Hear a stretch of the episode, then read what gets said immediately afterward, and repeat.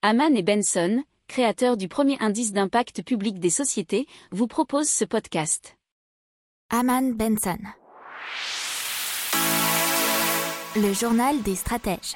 Et maintenant, on vous parle de l'Ornoto qui transforme d'anciennes voitures à moteur thermique classique en voitures électriques. Et le but, c'est pour répondre à une demande en véhicules électriques qui a explosé en 2020, puisque le marché a bondi de 159% par rapport à l'année 2019.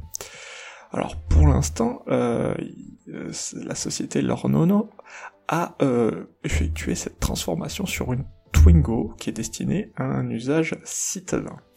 Elle est proposée à la location et c'est 250 euros par mois pour une autonomie de 100 à 150 km. Alors ils espèrent proposer ces voitures recyclées non polluantes à la, vente à partir de 2022. Et l'objectif, ça serait de produire 7000 véhicules par an en 2030.